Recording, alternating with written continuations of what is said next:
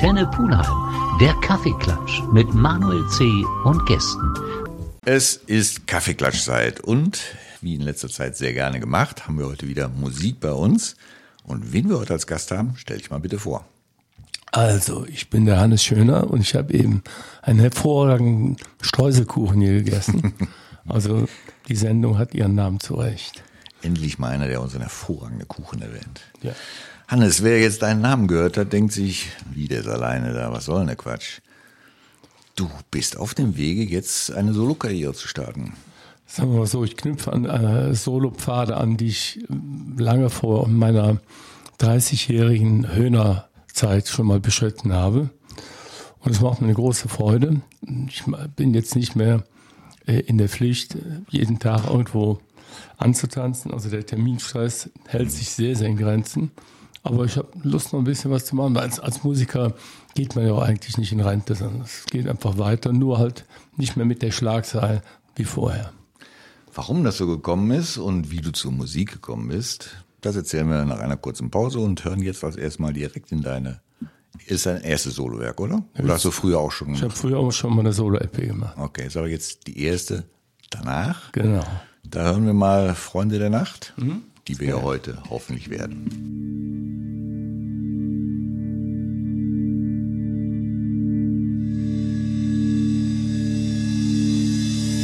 Freunde der Nacht sind wir geblieben, auch wenn uns sonst nichts mehr zusammenhält.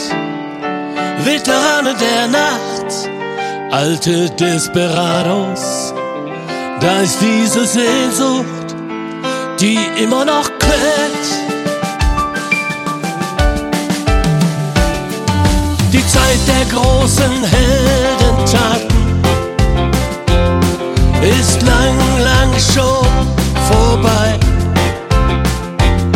Was wäre, was hätte, was könnte vorbei.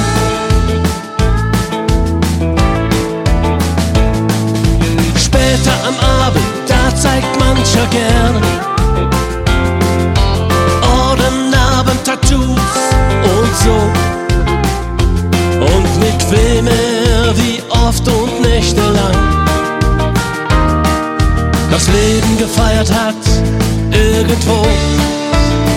Freunde der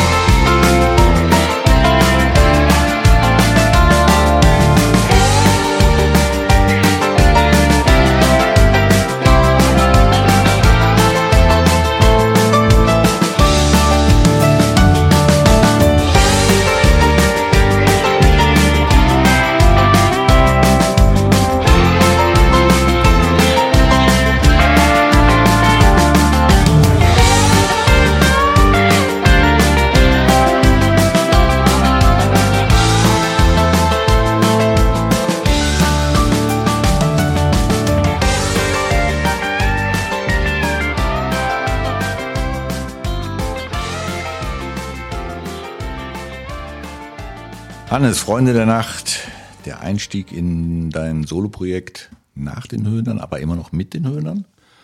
Na gut, also ich war 30 Jahre lang Mitglied dieser großartigen Band und die Höhner sind sowas wie eine große Familie. Mhm. Ähm, bleiben sie im Nachhinein natürlich auch, obwohl ich jetzt ausgezogen bin. Es ist immer noch meine Familie und es gibt einen Gründervater, das ist der Peter Werner, mhm. beziehungsweise Peter Werner und Janus Fröhlich und es gibt den Henning und wir haben äh, großartige Zeiten miteinander verbracht und viele Erfolge gefeiert. Und irgendwann ist wie im richtigen Leben dann auch mal äh, die Zeit, sein, seine eigenen äh, Dinge nochmal zu verfolgen, beziehungsweise auch in Rente zu gehen, mhm. in Höhnerrente. Das heißt aber in meinem Fall nicht, dass ich jetzt mich nur noch auf die Bank setze und äh, äh, warte, dass der Tag vorbeigeht, sondern ich kann nur die Schlagzahl selber bestimmen. Ich kann über meine Zeit frei verfügen. Das ist ein großer Luxus. Im Übrigen ist es so, dass ich, äh, naja, in den letzten drei Jahren, es fing eigentlich schon im ersten Corona-Jahr an, 1990, zum ersten Mal äh, Menschen kennengelernt habe in der Eifel. Mhm. Ich war ja immer unterwegs, also die Höhner haben eigentlich jedes Wochenende gespielt. Ihr wart ja nur auf Tour. Immer, immer nur auf Tour. Wir haben Karneval gemacht, mhm. richtig intensiv. Äh, das war immer so, wir haben gesagt, das ist ein Marathonlauf. Es galten nur die beiden Bs, Bühne und Bett. Also wir haben auch striktes Alkoholverbot immer gehabt im Karneval. Ja, und dann haben wir vier Wochen Pause gemacht und dann, dann ging es direkt weiter. Bei den aktuellen Hörnern ist es eigentlich genau dasselbe. Danach äh, kommt dann die Zirkusshow. Früher hieß es Höhner Rock'n'Roll Show. Mhm. Heute ist es die Höhner Rocking Circus Show, die im Übrigen auch toll ist. Also was die jungen Kollegen auf die Beine gestellt haben. Ich war im, im, in diesem Jahr äh, sehr oft da, da habe ich es mir angeguckt, habe auch ein paar kleine wenige Male mitgewirkt. Und das ist äh, richtig großartig. Überhaupt ist diese Band im Augenblick, ich würde mal sagen, so gut aufgestellt wie nie zuvor. Das sind alles hochkarätige Musiker. Die spielen toll. Und mhm. ich bin sehr froh, äh, dass das Erbe der Höhner in die Zukunft getragen wird. Und dass, äh, dass da eine junge Band ist, die eigentlich unsere ganzen Songs und das, ich sag mal, auch das Höhnerbewusstsein in die Zukunft tragen. Hm. Du sagtest, 30 Jahre warst du dabei. Vorher hast du ein etwas ruhigeres Musikerleben erlebt, denke ich mir mal. Eigentlich nicht. Nee? Warst du damals es, auch es schon war so komplett viel anders. Es war auch komplett äh, von mir so nicht geplant. Ich hatte nur, ich habe in den 70er Jahren viele Umwege genommen und irgendwann habe ich meine Frau kennengelernt und dann wurde meine Frau dann auch schwanger. Ich wusste gar nicht wieso. Auf jeden Fall. Äh, weißt du es denn mittlerweile oder müssen wir jetzt so klar? Ja, ich habe mich dann schlau gemacht. Sehr ja. gut. Und äh, ja, dann ging es auch darum, wie, äh, wie ich die Familie ernähre oder wie wir die Familie ernähren. Und dann habe ich mich damals en entschlossen, Sozialpädagogik zu studieren. Und dann hat meine Frau zu mir gesagt, wo machst du das? Mach doch lieber Musik. Ich glaube an dich, du schaffst das. Das heißt, zu dem Zeitpunkt hast du noch gar nicht in einer Band oder ähnlich oder solo ich, aufgetreten? Ich hatte eine lange Pause eigentlich. Ja. Also wir haben natürlich in Schülerbands, wir haben viel Musik gemacht, auch sehr mhm. erfolgreich in Köln. Aber es gab dann irgendwie, äh, bin ich äh, irgendwo rechts und links abgebogen. Es gab eine lange Phase, in der ich also natürlich zu Hause weiter mhm. Musik gemacht habe, aber nicht auf der Bühne. Naja, und dann habe ich mir überlegt, wenn meine Frau sagt, macht Musik, warum soll ich mich da wehren? Genau, einen Fan hast du schon mal. Ich habe mich nicht ge gewehrt und dann äh, bin ich äh, rausgegangen. Ich bin mit der Einstellung auf die Straße gegangen. Das erste Angebot, was du kriegst, nimmst du an. Und dann habe ich einen alten Kollegen aus der Schülerbandzeit wieder getroffen, nämlich einen gewissen FM Williziel. Mhm. Und wir haben uns unterhalten, äh, was machst du denn so? Und, ich sage, ja, ähm, ich möchte gern wieder Musik machen. Sagte, ach, das ist gut. Du kannst für mich in eine Band einsteigen, sagte zu mir, weil ich aufgepasst, sagte, weil ich steige jetzt bei den Höhnern ein. Ich kannte 1978 keine Höhner. Ich war in der Kölner Musik auch nicht so äh, verhaftet. Mhm. Naja, FM ist bei den Höhnern eingestiegen, ich für ihn der, in der Tanzband. Das war eine Truppe, die haben immer so Monatsengagements gemacht in, in Hotels. Ja, und plötzlich war ich professioneller Musiker. Und von da ging es dann weiter über mehrere Stationen äh, Rock'n'Roll, äh, Elvis Revival Truppe, dann ging es in Whisky Bill, eine große Großraumdisco Oha, in oha, Forstbach. Naja, und irgendwann, ich meine, das ist eine lange Geschichte, die müssen wir jetzt nicht weiter ausbreiten. Nee, aber, aber eine schöne Erzählung, finde ich, weil ich sag mal, wenn man das Thema, wenn man noch nicht Musiker ist, also damit Geld verdient und dann kommt einer und sagt, Mensch, mach das doch, ich habe da Vertrauen, dass es funktioniert, da würden dir 90 Prozent die Hände über den Kopf zusammenschlagen und sagen, lern, mach, mach was Vernünftiges, davon kannst du keine Familie ernähren. Ja, ja. Also So. das, also meine Frau im sechsten Monat schwanger war, war dafür verantwortlich. Eben. Ich hätte es sonst anders gemacht. Kann ich mir sehr gut vorstellen. Wir hören nochmal in deine Scheibe rein. Jo. Im Titel Wo warst du damals? Eine Frage, die wir uns auch gerade gestellt haben. Hören wir mal rein.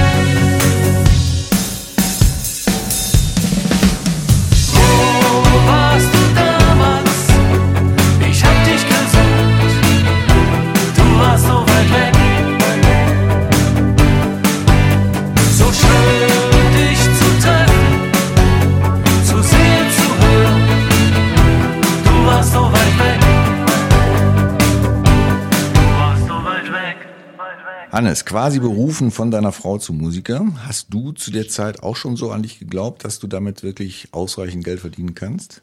Ich sag mal, ich, ich bin in das Ganze rein, äh, reingestolpert mit einem Rückwärts, Rückwärtssalto. Ich wusste überhaupt nicht, wo ich lande.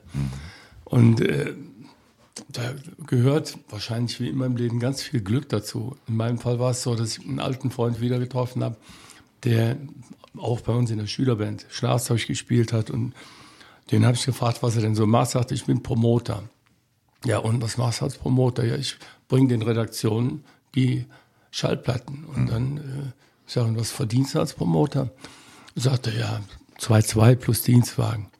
Dann habe ich in meinem Kopf kurz nachgerechnet und dann war mir klar, ich werde auch Promoter. Ja, klar, war damals ein guter Verdienst, ne? Das war super, ja. Und dann hat er mich mitgenommen zu seiner Plattenfirma, das war damals die Ariola in München. Und dann wurde ich da vorgestellt, dem Promotion-Chef, und der hat aber nach kurzer Zeit für sich gecheckt, also als Promoter sieht er mich nicht. Aber ich hatte lange blonde Haare und er hat zu meinem Freund gesagt, wenn, wenn der Typ singen könnte, könnte man mit dem was machen. Da sagt er, ach, ja, der, der hat bei uns in der Band gesungen früher. Ja, dann musste ich bei Ariola Probe singen. Und dann habe ich am selben Tag noch meinen ersten Schallplattenvertrag gehabt. Das ging irgendwie rasant schnell und ich hatte das wirklich überhaupt nicht geplant. Das war nicht ähm, das war mein großes Ziel. Es war dann so Deutsch, Pop, Rock, irgendwie sowas. Ja, und dann bin ich mit dieser ersten Single damals auch direkt in einer Fernsehsendung gelandet, nämlich Ilja Richters Disco. Du lebst nicht. Und Ilja Richters Disco war eigentlich äh, jetzt aus kommerziellen äh, Hinblick äh, oder aus, aus äh, kommerzieller Sicht gesehen eine der wichtigsten Musiksendungen im deutschen Fernsehen.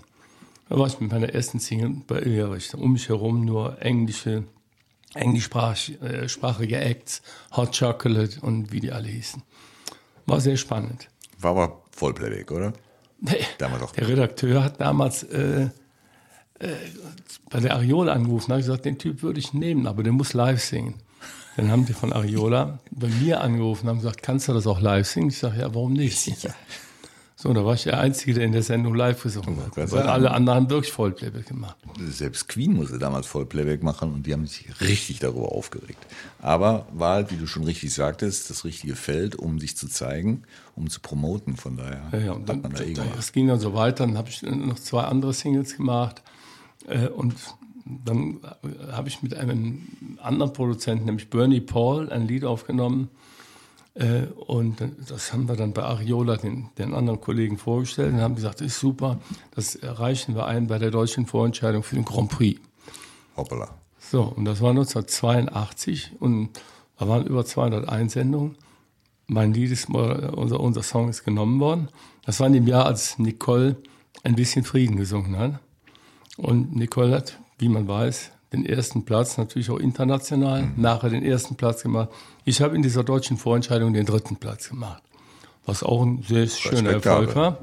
Und war dann, das Lied hieß nun Sag schon Adieu. Ich war damit äh, dreimal in der ZDF-Hitparade und auch so äh, hieß Wim Tölke, der große Preis. Also ich wurde ein bisschen rumgereicht. Und das war eine, Das ist ja schon recht War eine spannende Zeit, ne? ja, ja. Würde ich sagen. War ja auch eine ganz andere Zeit der Musikszene. Das war auch ein anderes Verdienen, Auftreten. ja gut, es war also äh, ich bin da mitten in der Zeit der neuen deutschen Welle unterwegs Ach gewesen. du Gott. um mich herum waren nur Trio, da, da, da und irgendwie, was weiß ich, Hubert K., Mhm. all solche Leute und es war sehr spannend. Glaube ich. Hast du dann auch versucht, auf diese Welle zu springen oder hast du gesagt, nee, das ist nicht meins, Leute? Nee, das war überhaupt nicht meins. Also ich fand es interessant, ich fand es auch witzig. Ach ja, es gab irgendwann, muss ich kurz erzählen, Bitte. gab es einen Typen im Bayerischen Wald, der äh, in Niederbayern und der Diskothekenbesitzer, der hatte mich engagiert und er wollte den Laden voll kriegen. Er hat den Plakat aufgehängt, Hannes Schöner, neue Welle. Ach du lieber Gott. So, und dann kam ich da an und ich hatte eine weiße Lederjacke und hatte die Haare schick geföhnt. Und da war dann ein Publikum, die haben mich gesehen, da schlug mir direkt der blanke Hass entgegen. Saturday Night Fever, man. Die wollten mich so überhaupt nicht sehen. Da habe ich dann, das war damals so, wir haben halb Playback gemacht, also halb Playbacks laufen lassen, dazu gesungen. Und ja, nach zwei Liedern wusste ich, das geht nicht gut hier. Und dann habe ich me- meinem Bruder, ich hatte immer meine Gitarre dabei, und habe ich ihm gesagt, pass mal auf, mach die Playbacks aus, ich spiele jetzt Gitarre und mach alles so laut, wie es geht. Ne? Ja, dann habe ich, was weiß ich, alte Beatles, Stones und sowas gesungen. Das hat ihnen dann besser gefallen, den Leuten. Dann habe ich dann auch so einen Rädelsführer äh, aus dem Publikum auf die Bühne geholt zum Mitsingen. Das ist das Wichtigste, Zum, sehr gut. zum Schluss hatte ich die. Aber ich war komplett schweißgebadet. Es war eine Herausforderung. Ja. Ja, bestanden und durchgebissen, was ja auch nicht viele können, dann wirklich zu sagen, okay, jetzt muss ich was Ja, es, tun. ging, es ging ums Überleben. Das kann ich mir vorstellen. Hannes, wir spielen noch eine Scheibe von dir. Ja. Was war das schon? Ja, das fragen wir uns alle. Vielleicht kannst du nachher erklären, was das war. Bitteschön.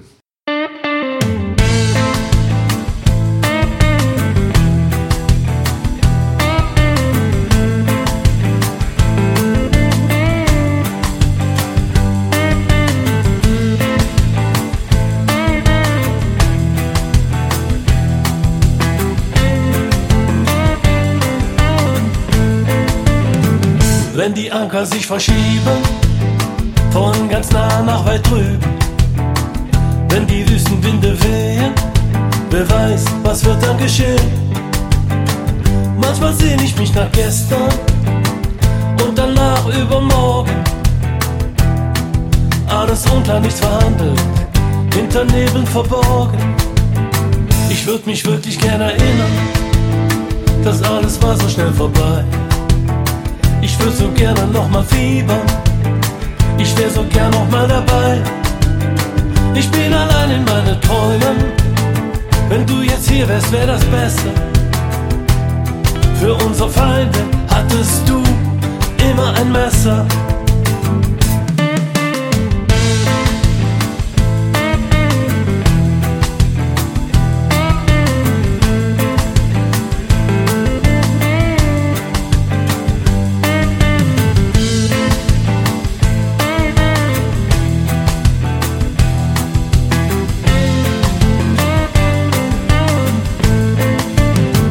Ich hab mich damals schnell entschieden, denn eins war ganz sonnenklar.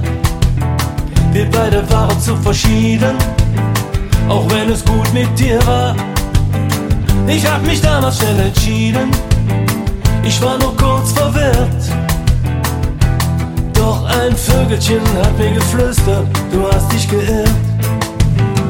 Doch ich bin mir nicht mehr sicher, was war richtig, was daneben. Was du so gewollt hast, konnte ich dir niemals geben. Doch du lachst laut auf, ganz ohne Ton. Was war so wichtig?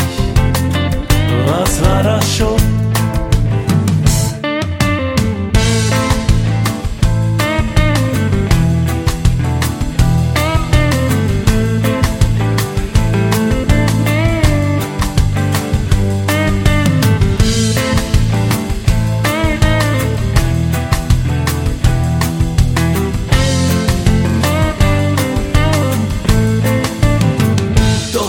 Mir nicht mehr sicher, was war richtig, was daneben.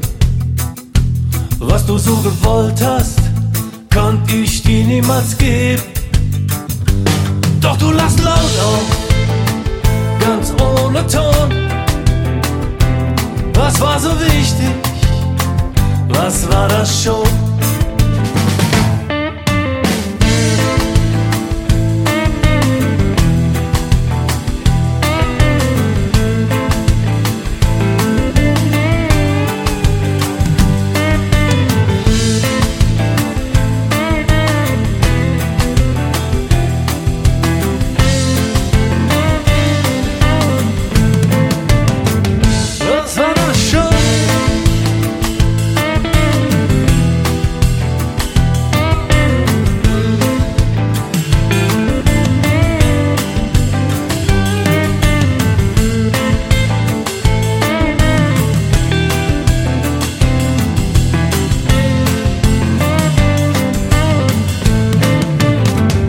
Hanne Schöner bei mir im Kaffeeklatsch. Wir beschäftigen uns mit deiner ersten Scheibe nach, ja, verlassen oder zusätzlich Solokarriere neben den Höhnern. Du arbeitest ja schon noch mit den Höhnern zusammen, oder? Also erstens sind wir, habe ich eben schon erklärt, eine große Höhnerfamilie und zweitens haben wir auch zusammen noch geschäftliche Verbindungen, die auch nicht so, so leicht jetzt aufzulösen sind. Und wenn der Janus jetzt äh, wieder sein alljährliches Adventssingen im, im Dom veranstaltet, ähm, werde ich wieder in irgendeiner Form mitwirken. Und wir haben ein wunderbares Buch herausgebracht über 50 Jahre Höhner mit vielen Anekdoten. Ist übrigens ein tolles Buch, kann man wirklich empfehlen. Also kann man auch gut lesen, es sind mhm. natürlich auch viele Bilder drin. Ja, klar. Und ja, und da gibt es auch hier und da mal in einer Buchhandlung eine Lesung, da teilen, oder dann singen wir da auch mal zwei, drei Lieder. Also wir haben nach wie vor Berührungspunkte, nicht mehr so viele wie früher, aber wir sehen uns und wir mögen uns und das ist eigentlich eine, eine sehr schöne Verbindung, immer noch. Jetzt wollen wir die Zeit nicht vernachlässigen, die du auch bei den Höhlern warst. Vielleicht erzählst du mal kurz, wie du überhaupt dazu gekommen bist und ob du wirklich mit dem Wahnsinn gerechnet hast, der da wirklich abgegangen ist. Ich muss vielleicht kurz dazu ähm, erzählen. Ich habe dann in den 80er Jahren, so, wenn man so will, so eine kurzfristige Solokarriere gehabt, aber irgendwann äh, habe ich mich im falschen Umfeld gefühlt. Ich habe mich eigentlich nach einer Band gesehnt. Hm. Und ja, und dann äh, habe ich andere Dinge gemacht, äh, die auch irgendwie nicht dazu geführt haben, dass diese Karriere großartig weiterging. Ich hatte Gott sei Dank dann äh, in den 80er Jahren viele Engagements als Background-Sänger, als Chorist mhm. für Produktionen aller Art in München, Tony Mon, Zaza Zabadak hat immer diese berühmten LPs produziert, aber auch in Köln für Howard Carpendale und auch für die Höhner. Ich habe Background-Chor gesungen bei drei LPs. Das heißt, man kannte dich schon. Also ich kannte die mhm. aus dem Studio. Und dann war Anfang Januar 1990 stand im Kölner Express Höhner suchen neuen Bassisten. Da war ein großes Bild von den Höhnern mit groß geschminkten Mündern. Mhm. Dann habe ich meiner Frau das Bild gezeigt und habe gesagt, soll ich mich da mal bewerben? Hat sie gesagt, wenn du so rumlaufen musst, lieber nicht. Sehr schön. Aber ich habe dann trotzdem an den Henning angerufen. Wir kannten uns, wie gesagt, im Studio. Und er hat gesagt, ach super, dass du anrufst. Wir hätten dich sowieso auch angerufen. Ach, guck. Ja, und dann ging das alles ganz schnell. Wir haben dann äh, mal zusammen geprobt. Und dann hat der Peter Werner, der ja, wie gesagt, das Urhohn war, zu mir gesagt, du kannst eigentlich jetzt direkt einsteigen. Äh, aber du musst auch direkt einsteigen, weil... Äh, dann kannst du an Aschermittwoch immer noch entscheiden, ob du das wirklich willst, weil er hat da nicht wirklich dran geglaubt, dass ich dabei bleibe. Mhm. Es gab auch im Umfeld Leute, die haben gesagt, der, der benutzt das jetzt nur als. Ja, gibt es ja leider immer, solche Nasen. Ja. Naja, und ich bin aber dabei geblieben und ich habe es nicht bereut. Es war, groß, war eine großartige Zeit. War der Bass schon immer dein Hauptinstrument oder war es halt eins von den Instrumenten, die du gespielt hast? Also im Studio spiele ich eigentlich alles. Hm. Und auf der Bühne habe ich meistens Bass gespielt. Ja. Bass ist die, die Verbindung zwischen Rhythmus und Harmonie. Und das ist einfach so eine, ja, ist eine Sache, die mir von der Mentalität sehr liegt. Finde ich auch sehr schön, habe ich früher auch in der Band gespielt. Ja. Aber davon wollen wir jetzt nicht berichten, das war nicht so erfolgreich wie bei dir. Dann bist du tatsächlich eingestiegen und hat dich dieser Karnevalswahnsinn überrannt? Nein, eigentlich nicht. Ich bin Kölner. Ich bin in Beckendorf groß geworden, am Beckendorfer Bütchen sozusagen. Und äh, es war mir irgendwie vertraut. Ich war natürlich in der Zwischenzeit auch weit draußen, aber es war eigentlich ein bisschen so wie nach Hause zurückkommen. Hast dich direkt wohlgefühlt? Ja, das war, war, war keine große, kein großes Problem. Und es war dann auch so, Köln ist ja noch eigentlich auch ein Dorf, klein. Mhm. Mein Vater war ein Lehrer in, in Beckendorf und dann habe ich plötzlich dann bei den ganzen Karnevalisten auch Einzelne getroffen, die meinen Vater noch kannten und so. Das war wie, wie, wie Familienzusammenführung ein bisschen. Und die, die Häufigkeit der Auftritte, das war dir schon bewusst, dass das so losknallt, dass du ja, so gefordert bist? Wir haben ja damals noch viel mehr gemacht als, als heute. Also wir haben, als ich da eingestiegen bin, war es am Wochenende immer acht Stück. Wow. Manchmal neun. Hm. Und das ist, das ist äh, eine Herausforderung. Aber ich meine, wenn man jung und äh, im Saft ist, ist das eigentlich nicht so ein Problem. Heutzutage wird das über meine Grenze gehen. Du musst ja wahrscheinlich auch wahnsinnig diszipliniert sein, wenn du so ein Programm abreißen willst. Lass uns nochmal in deine Scheibe reinhören. Da fällt mir ein Titel auf mit dem Namen Weg. Über den Weg werden wir uns dann vielleicht gleich unterhalten. Es ist, äh, Entschuldigung, ja, das, das, heißt Weg. Weg, du Levenjot. Es kann, man kann es natürlich genauso so, lesen. haben wir nämlich. Aber es ist weg. Weg. Aber du bleibst noch ein bisschen. Ja, okay.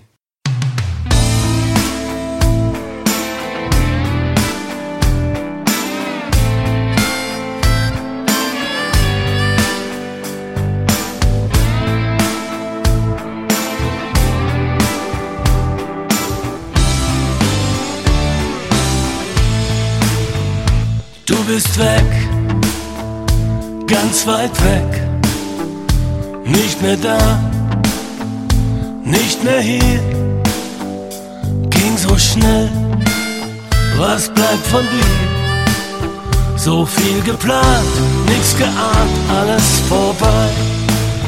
Kannst du mich hören? Kannst du mich sehen?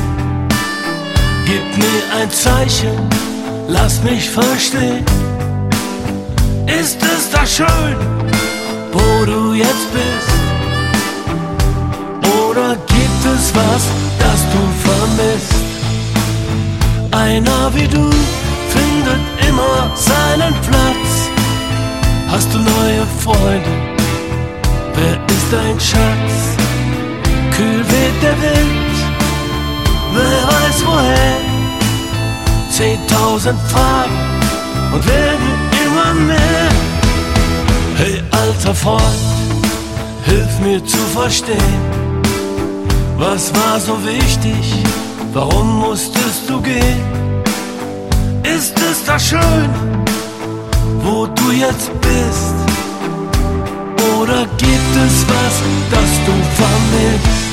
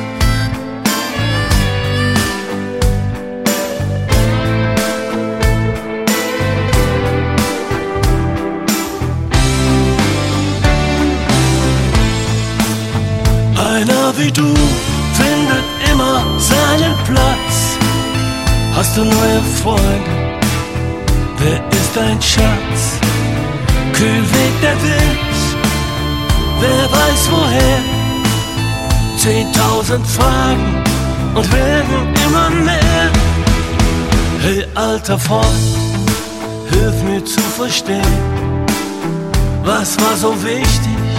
Warum musstest du gehen? Ist es da schöner, wo du jetzt bist? Oder gibt es was, das du vermisst? Ist es da schöner, wo du jetzt bist? Oder gibt es was, das du? Vermisst.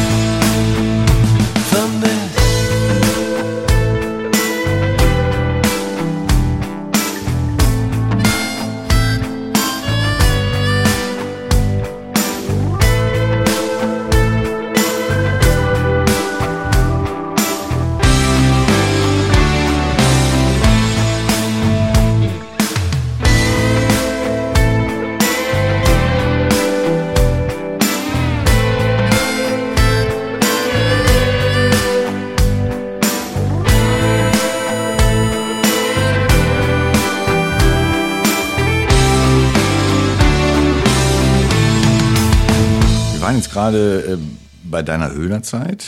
Wenn ihr in der Session losgezogen seid, dann hat man 20-minütige Auftritte, nehme ich mal an, so in der Art, plus minus.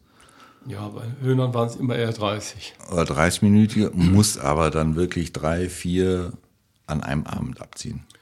Nein, also sechs waren es immer. Sechs. Das heißt, es muss ja alles passen, damit ihr wirklich immer im richtigen Timeslot da seid. Ja, und die. Höhner haben eine bestimmte Art zu funktionieren, würde ich mal sagen, mit erfunden. Also es war alles drahtlos, die Gitarren hatten keine Kabel mehr und äh, insofern konnte man das ganze Equipment sehr schnell installieren. Der Präsident hat die Band angesagt und dann gab es einen Büttenmarsch und dann standen wir auf der Bühne und waren spielbereit. Naja, und das war, war auch alles schon sehr technisch äh, bis auf den, auf den I-Punkt gemacht. Gab es da mal Situationen, wo die Technik halt nicht direkt funktioniert hat? Klar, die gibt's immer. Und Die habt ihr dann überspielt. ja, ja. Aber die Höhner hatten auch immer ein gutes Team und rum. Die haben alle, alle gut funktioniert. Also wie gesagt, die, die Höhnerzeit, die möchte ich nicht missen in meinem Leben. Das war eine große Zeit. Wir sind ja überall, wir waren in China, wir waren in Kuba, wir haben in Washington gespielt, Wahnsinn. beim deutschen Botschafter. Wir waren in Brasilien bei der Eröffnung der Fußball-WM 2014. Auftaktspiel Deutschland gegen Portugal, ich werde es nie vergessen. Und naja, also wir, wir haben viel zusammen erlebt. Vielleicht hätte ich den Bass doch weiterspielen sollen. Hannes, irgendwann hast du dann mal für dich gesagt, wahrscheinlich mit deiner Frau und deiner Familie zusammen, wir müssen jetzt mal was ändern oder ich möchte mal ein bisschen ruhiger treten. War das so der Moment, wo du über den Ausstieg nachgedacht ja, mal, hast? Es war viel eigentlich nicht besonders schwer, darüber nachzudenken. Na klar, es steht jetzt äh, für, für, für jeden irgendwann an. Mhm. Und es war mit, also mitten im ersten Corona-Jahr und es fand einfach nichts mehr statt. Und ich habe damals gesagt, wenn der ICI auf freier Strecke, Strecke hält, dann denkt man es aussteigen. Ne? Mhm. Nach einer gewissen Zeit. Und die Höhner waren immer so eine Art ICE, immer in Vollgas und immer in Richtung von irgendeinem neuen Erfolg. Ja, und das Aussteigen ging dann relativ einfach, weil es hat sich nicht viel geändert. Die, die einen hatten nichts zu tun und ich hatte nichts zu tun. Ja, und das war ja dann auch das ganze nächste kommende Jahr, also das Jahr 21 war ja auch noch komplett hm. Lockdown. Insofern war das ein sehr sanfter Übergang in eine neue Phase. Also man ist quasi darauf, mit der Nase drauf gestoßen worden. Ja. Jetzt wäre ein guter Zeitpunkt. Jetzt haben wir hier natürlich auch viel mit Musikern zu tun. Du hast jetzt das Glück gehabt, sage ich mal, dass du in einer etablierten Band unterwegs warst, dir nicht so große Sorgen machen musstest, dass du mit deiner Kunst weiter leben und überleben kannst. Ihr seid ja unter Musikern, denke ich mal, stark vernetzt. Ja, absolut. Wie, wie hast du das wahrgenommen, wenn deine Kollegen, die halt jetzt noch nicht so im Rampenlicht stehen, da wirklich um die Existenz kämpfen müssen? Die Zeiten haben sich ja geändert. Als ich bei den Höhnern eingestiegen bin, gab es im Wesentlichen vier Bands. Hm. Das waren die Föß, die Höhner, die Räuber und die Pavaya. Genau. Und dann gab es noch ein paar andere, über die man auch gar nicht, aber nicht so viel wusste. Und vom Rest wusste man schon gar nichts. Das war einfach so. Ja gibt was heutzutage äh, äh gibt es glaube ich fünf oder sechs mal so viele Bands, die alle ihren Platz haben, ihre Bedeutung, die auch teilweise sehr sehr gut sind. Und naja, also die, die Dinge haben sich verändert, aber mit, mit Musik sein Geld zu verdienen, eine Familie zu ernähren, war nie einfach. Also es gibt großartige Musiker, die leben davon, dass sie Unterricht geben weil sie einfach auf der Bühne oder in dem ganzen Business keinen Platz finden. Ja. Was traurig ist, aber so ist, so ist das Leben. Muss ja auch nicht verkehrt sein. Es gibt ja einige, ja, die haben Die sind noch nicht alle unglücklich deswegen. Genau. Habt ihr mal Straßenmusik gemacht oder du? Nee, nicht wirklich. Kann, könntest du dir das vorstellen? Ja, also wenn ich jetzt mal, mal die letzten drei Jahre betrachte, ich habe, wie gesagt, in der Alpha viele Menschen kennengelernt mhm. und da sind noch viele Musiker dabei. Und es gab jetzt doch viele Veranstaltungen, so halb privat, halb öffentliche Veranstaltungen, wo dann einer mit einer Gitarre oder der andere mit der Ukulele mhm. sich irgendwie an der Ecke stellt und anfängt zu spielen. Das, ich finde das toll, ich mache das auch gerne. Und da gab ach, das gab es im äh, Zuge dieser äh, Flut in Bad Mützereifel. Das war ja alles zerstört, auch in den Nachbardörfern. Da gibt es im Nachbardorf eine Straße unten an der Erft, die heißt Am Bloch. Und da haben die, die Menschen gesagt, bei uns, bei uns ist alles kaputt, man kann hier kaum noch leben. Aber wir, wir treffen uns jetzt abends und machen Musik. Der eine hat einen Dudelsack, der andere also ein Akkordeon. Und das ist äh, eigentlich erweiterte Form von Straßenmusik. Wunderbar, ja. total spontan. Es sind auch große Freundschaften daraus entstanden. Und es ist eine Einrichtung, eine Institution, die auch die äh, umliegenden oder äh, drumherum wohnenden Menschen nicht mehr missen wollen. Musik hat was unglaublich Verbindendes und deswegen hören wir jetzt nochmal Musik. Als letzten Titel für heute von dir haben wir Weck mich ausgesucht. Du bist geweckt worden und warum und wie du dann dazu kommst, diese Scheibe zu machen, nach diesem Lied.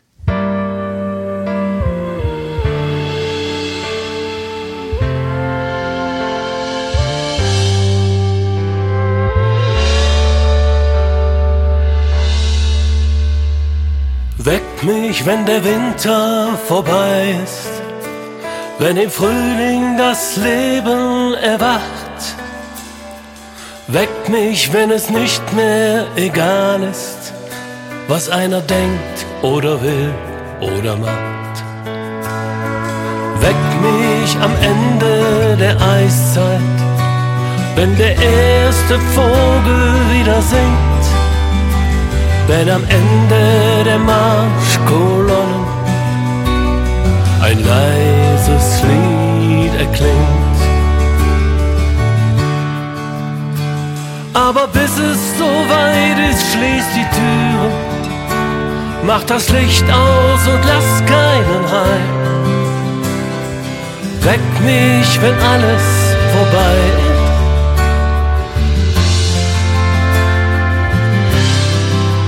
Aber es dann.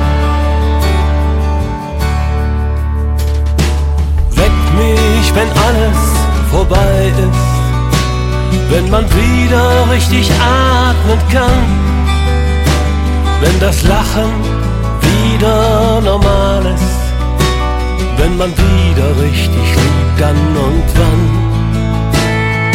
Weck mich, wenn's uns nicht mehr egal ist, wenn man Menschen vertreibt oder quält, und wenn Geld und Profit nicht mehr das ist, was alleine in dieser Welt sind. Weck mich, wenn kein und Abend sich umarmen und verzeihen. Aber bis es soweit ist, macht das Licht aus. Und lass keinen rein. Aber bis es so weit ist, schließ die Tür. Leg dich zu mir, wer weiß wie lang. Weck mich, wenn alles vorbei ist.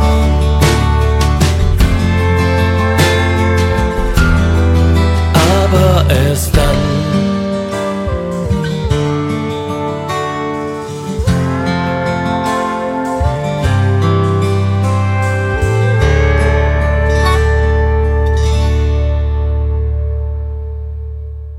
Hannes Schöner bei mir im Kaffeeklatsch.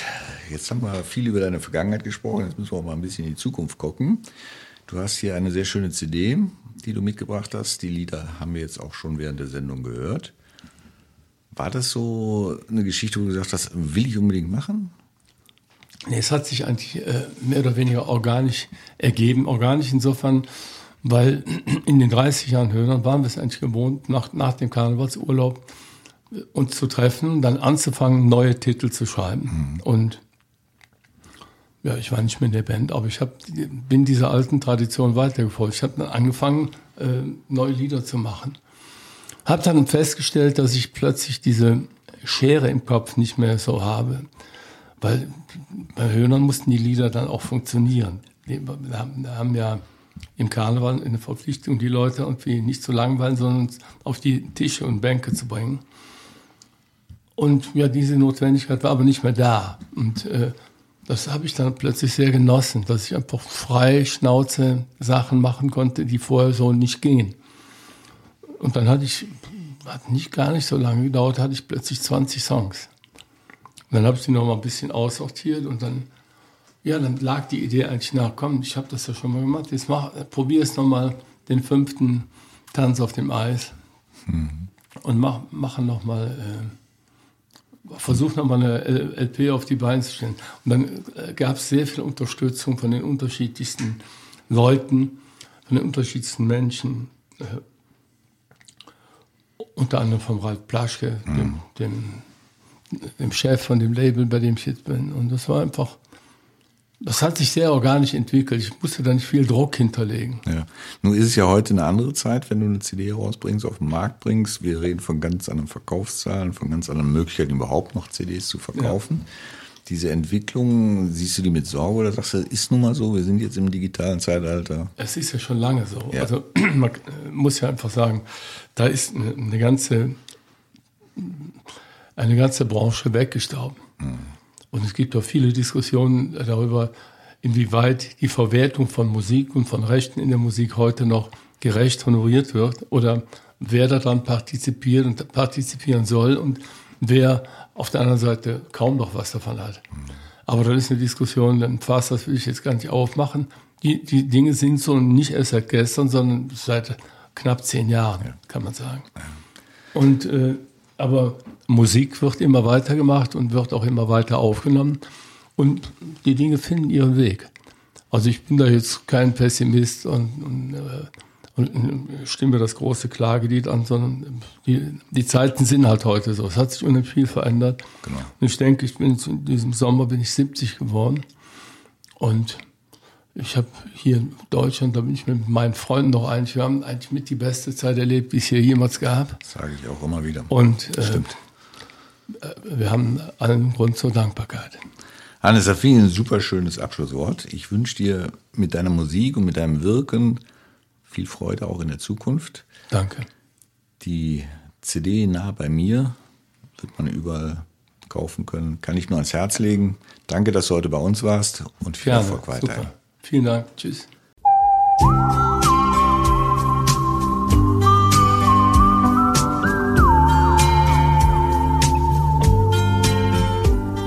Antenne Pulheim, der Kaffeeklatsch mit Manuel C. und Gästen